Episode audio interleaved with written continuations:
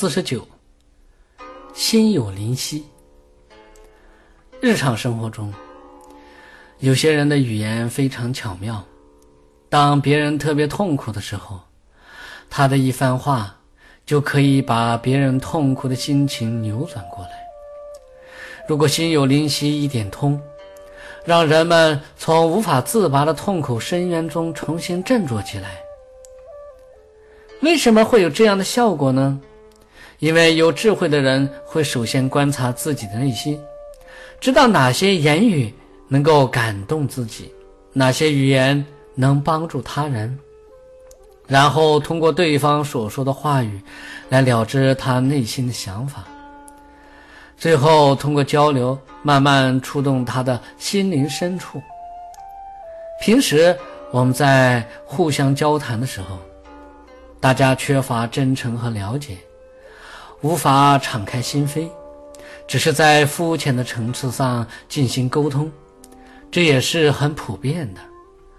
如果洞察力薄弱，在沟通的时候就好像中间有一堵墙做障碍，而这堵墙其实就是每个人内心的私密。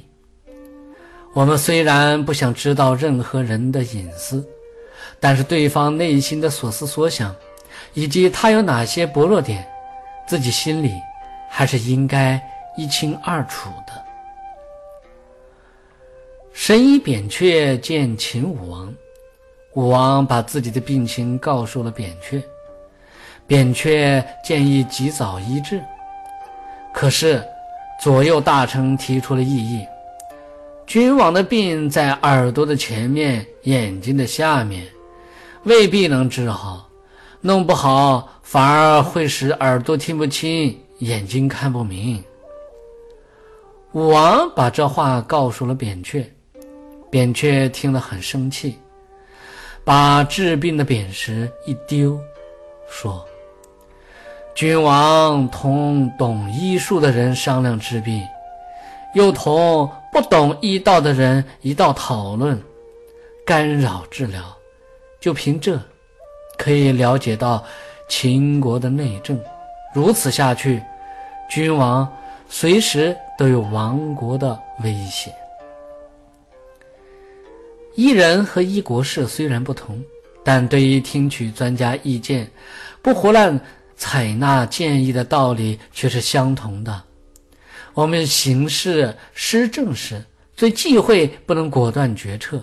而果断决策的前提，就是要听取最合理的各种建议。如果有正确的、有针对性的建议，那么我们决策起来就比较容易。最可怕的是，我们不能了解到对方的心，却乱听建议，听从一些专业不对口、对问题知之不详的人的意见，那么问题是不可能解决好的。我们首先应该反观一下自己有多少薄弱点。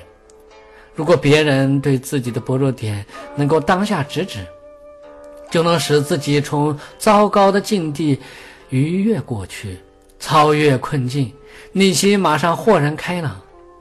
所以，经常对自己和他人的心态进行观察，慢慢就会增长经验。否则，我们怎么能通过别人的语言？而了知对方的所思所想呢？没有这样观察自己所说的语言，对方就不一定爱听，那么自己也无法通过语言触动别人的内心了。自己的语言有没有力量，最重要的要看是否通达自己内心所想的事。如果通达自己在想什么，在以什么方式去推理别人的时候。可以从中发现共同点，也可以发现彼此的不同之处。如果能够发现到这些，自己便能知晓很多事情应不应理，知道哪些该说不该说，并会懂得在什么时间、什么地点针对什么人说什么话。这时自己所说的一切就会符合别人的心意，为别人提供帮助，给予别人心灵上的安慰等等。有时候，一些难处理的事情，也会因为自己的语言善妙，能让别人认知到自己意见的合理性，最后慢慢顺利起来。为什么呢？因为你懂得了别人的内心，认为不合理的症结所在。当你真正把别人的心灵疏导过来的时候，不合理也会变得顺理成章，事情也容易办成。这并不是自己狡诈，而是了知语言的技巧，懂得如何取舍的原因。